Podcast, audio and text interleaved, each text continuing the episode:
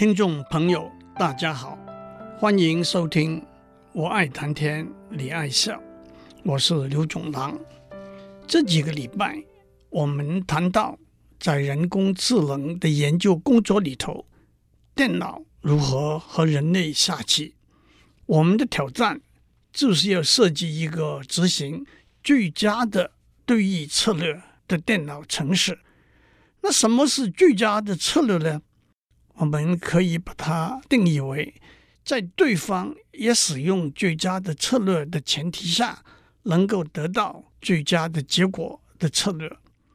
基本的观念是，当黑子要在若干个可能中选取一个可能的时候，黑子会选一个为自己带来最大利益的可能。当白子要在若干个可能中，选取一个可能的时候，白子会选一个为黑子带来最小的利益的可能。当然，让我强调，利益不是眼前的利益，而是最终的利益。那就是赛局结束的时候的结果是黑子胜，还是黑子负，还是和？我们讲过。找出最佳的策略的一个算法，就是先把对于游戏的赛局数建立起来，从赛局数的页倒过来，逐步往上推。从赛局数的页逐步往上推的原因是明显的，因为赛局数的页是游戏结束的时候的图板位置，因此游戏的结果。也就是黑子和白子最终的利益已经完全确定了。至于怎样往上推呢？为了让我们的叙述比较具体易懂，让我还是沿用以前讲过的游戏：黑子先走，白子后走。每一步，黑子和白子都有左和右两个选择。让我们先假设。这个游戏一共走十九步，那么这个游戏的赛局数一共有二十层。第二十层的图板位置就是赛局数的页。游戏从第一层跟黑子走开始，第二层是白子走等等，一直到第十九层黑子走，一共有二十多万个图板位置。第二十层。是赛局数的页，有五十多万个终局的图板位置。在第十九层，黑子走的每一个图板位置，黑子有左和右两个选择。譬如说，有一个图板位置，黑子选左，来到一个黑子胜的页；选右，来到一个和的页，黑子自然选左。而且这个图板位置也被标签为黑子胜的图板位置。又譬如说，有另一个图板位置，黑子选左，来到一个黑子负的页；选右，来到一个和的页，黑子自然选右。而且这个图板位置也被标签为黑子和的图板位置。不过，第十九层的。黑子走的二十多万个图板位置，来自第十八层白子走的十多万个图板位置。譬如说，有一个在第十八层的图板位置，白子选左，来到在第十九层的一个被标签为黑子胜的图板位置，选右，来到一个在第十九层的一个被标签为和的图板位置。白子自然选右，而且这个图板位置也被标签为和的图板位置。又譬如说，有一个图板位置，白子选左，来到在第十九层的一个被标签为黑子负的图板位置；选右，来到在第十九层的一个被标签为和的图板位置，白子自然选左。而这个图板位置也被标签为黑子负的图板位置，这样一层一层的往上推，一直到赛局数的根，也就是黑子走的原始图板位置。假如黑子选左来到第二层，一个白子走被标签为黑子胜的图板位置；选右来到第二层，一个白子走被标签为和的图板位置。黑子自然选左，而且知道这样一路走下去，会来到一个黑子胜的页，也就是在最佳的策略之下，这个赛局的结果。这一来，正如我们在以前的讨论中说过，搜索最佳策略的问题不就这样完全解决了吗？观念上，这的确是如此。但是在实质的情形下，把一个游戏的赛局数建立起来，再从赛局数的页逐步往上推，所需要的计算资源是目前的电脑系统无法应付的。让我把上面讲的例子修改一下。上面的例子是一共走十九步，游戏就结束了。假如我们把这个游戏改为走九十九步，游戏才结束。当我们把这个游戏的赛局数建立起来，到了第十九层，有黑子走的二十多万个图板位置；第二十层有白子走的。五十多万个图板位置，假如这就到达了我们现有的计算资源的上限，我们也就只好从第二十层的图板位置往上倒退。不过和上面的例子不同的地方是，上面的例子第二十层的图板位置是叶，对黑子最有利的叶是黑子胜，最不利的叶是黑子负。两者中间是和，但是在现在的例子，第二十层的图板位置不是终局的图板位置，所以哪些图板位置对黑子最终的结果最有利，有利到什么程度，或者最不利，不利到什么程度，是无法精准的判定的。因此，我们就引进了评估函数。Evaluation function 这个机制，评估函数站在黑子的观点，对每一个图板位置打一个分数。譬如说，胜是一万分，负是负一万分，和是零分。又譬如说，正十二分就是黑子胜面居多的图板位置，反过来，负两百分。就是黑子负面居多的图板位置，因此这个例子里头，赛局数的第二十层有五十多万个图板位置，评估函数会对每一个图板位置打一个分数。在第十九层黑子走的每一个图板位置，黑子有左右两个选择。譬如说，有一个图板位置，黑子选左。来到一个在第二十层正五十分的图板位置，选右来到一个在第二十层负三十分的图板位置，黑子自然选左，而这个图板位置也被标签为正五十分的图板位置。又譬如说，在第十九层有一个图板位置，黑子选左。来到一个在第二十层负一百分的图板位置，选右来到一个在第二十层负五十分的图板位置，黑子自然选右，而且这个图板位置也被标签为负五十分的图板位置。不过第十九层的黑子走的二十多万个图板位置，来自第十八层白子走的。十多万个图板位置，譬如说有一个在第十八层白子走的图板位置，白子选左来到一个在第十九层被标签为七十分的图板位置，选右来到一个在第十九层被标签为三十分的图板位置，白子自然选右，这个图板位置也被标签为三十分。这样一层一层的往上推，一直到赛局数的根，黑子走。如果黑子选左，来到第二层，一个白子走，被标签为七十分的图板位置；选右，来到第二层，一个白子走，被标签为负二十分的图板位置。黑子自然选左，因为黑子知道这样走下去会到达一个。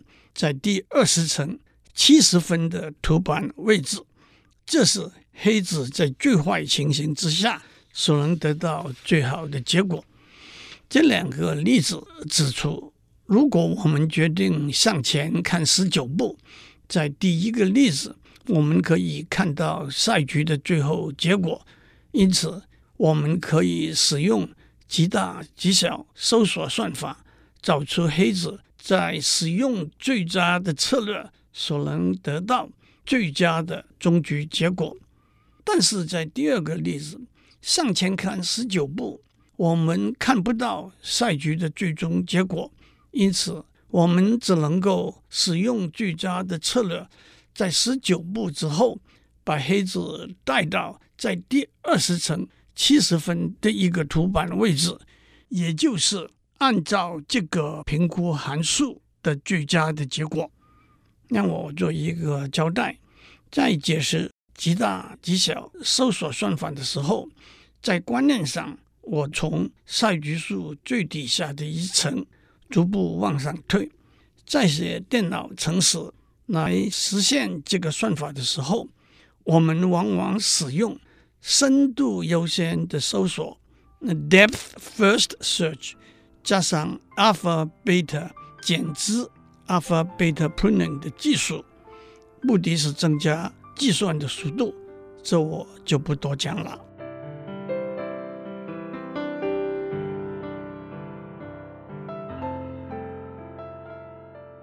欢迎继续收听，我爱谈天，你爱笑。在上面的讨论，我们指出，在对弈赛局里头。想要尽量往前看，但是限于计算资源，我们不能一直看到赛局最后的结果。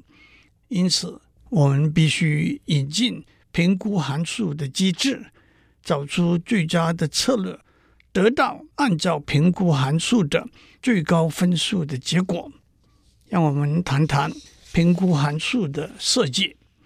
评估函数的设计。主要来自对游戏规则深入的了解和专家们多年的经验，没有明确的途径可以依循。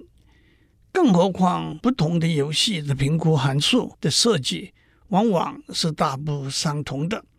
我只能用一些非常简单的例子来说明其中的一些观念。首先，让我以五子棋为例。第一。一个图板位置里头的棋子的数目不是评估的一个因子，因为黑子、白子轮流下子，而下来的子是不会被吃掉的。第二，棋子站的位置是评估一个图板位置的分数的一个因子，靠近棋盘的中心的位置比较有价值，靠近棋盘边缘的位置。价值比较低。举个例来说，在五子棋十五乘十五的棋盘的中心位置值七分，中心外围的位置每个值六分，在外围的位置每个值五分，最最外围的位置每个值一分。因此，我们把黑子站的位置的分数加起来，作为评估分数的一个因子。但是第三。棋子的连续性是更重要的一个评估因子。例如，有一个图板位置，黑子有一个活士，那就是一连串四个黑子，而且两端都没有被白子堵住，这是一个必胜的图板位置。所以，这个图板位置的评估分数是一万分。又例如，有一个图板位置有两个活山。那就是白子只能堵住一个活山，黑子就可以把另外一个活山变成活士，这个图板位置的评估分数也是一万分。接下来要在棋盘上把对黑子有利的模式找出来，就相当复杂了。所以就有所谓双四、单四、双三、单三、双二、单二等模式。这些模式都有为黑子带来胜利的可能，不同的评分。其实用五子棋作为例子，倒真的指出了使用评估函数一个重要的原因。我们在上面说过，在一九九三年，电脑科学家已经证明了五子棋是有一个必胜的策略的。但是即使如此，当我们只有有限的计算资源的时候，我们不能把整个赛局数建立起来，而只能够向前看若干步，也就是建立赛局数的若干层，然后使用适当设计的评估函数，写成一个胜率相当高的电脑程式。接下来，让我讲中国象棋和西洋棋，它们的架构和游戏规则有许多不同。但也有很多相似的地方，因此它们的评估函数的设计也有许多相似的观念。让我用大家比较熟悉的中国象棋作为例子，对一个图板位置的评估有几个重要的因子：第一，棋子本身存在的价值，换句话说，图板的位置上自己的棋子越多。图板的位置的优势也越大，因此分数也越高。而且不同的棋子有不同的比重。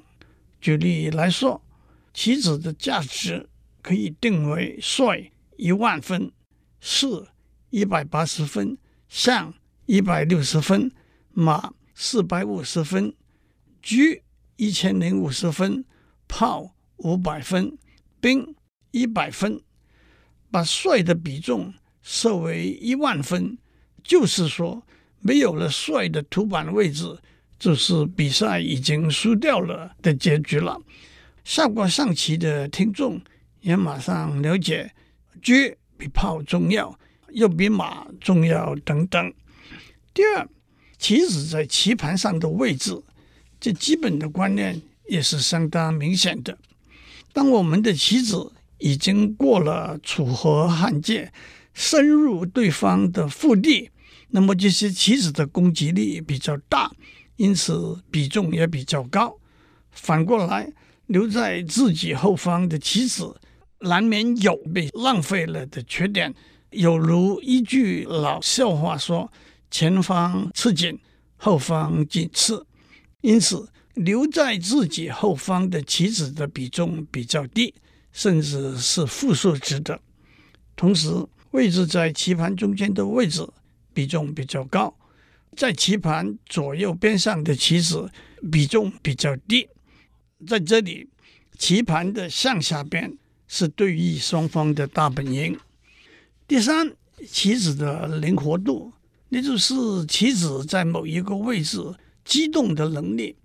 粗略一点说，就是一个棋子。在某一个位置可以走的不同的方向，但是说的精细一点，这些不同的方向也加上攻击力的考量。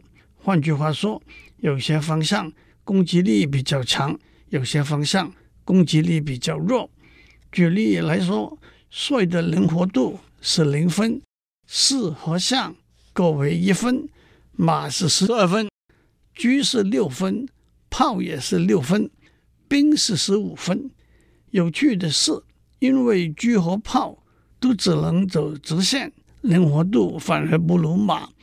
至于兵呢，做了过河卒子，可以拼命向前，也可以恣意横行，灵活度就大大增加了。第四，棋子在某一个位置，对自己其他棋子保护的能力和在某一个位置对对方棋子威胁和牵制的能力，也都是评估分数的因子。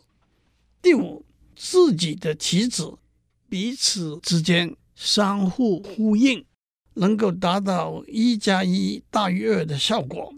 例如，所谓三子归边、四子归边，也就是说，三个或者四个所谓大子集中在一起，车马炮、车双马、车双炮等等，加起来火力会特别强，值得加分。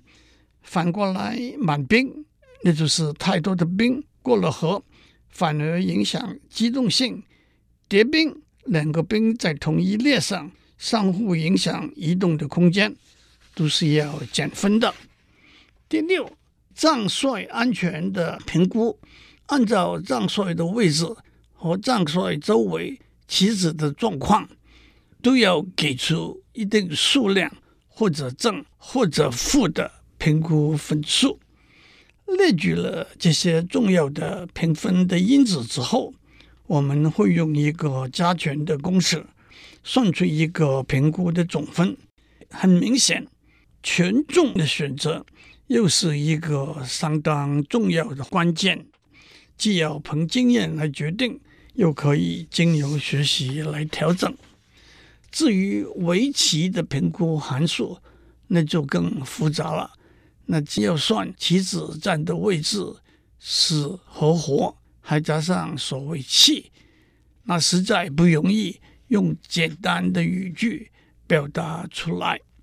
不过一个说法是，和其他对弈游戏相比，围棋的评估函数并不是一个平滑的函数，只相差一个子的两个主板位置的价值会相去甚远。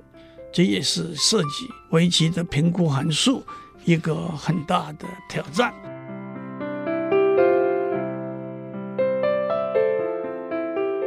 以上内容由台达电子文教基金会赞助播出。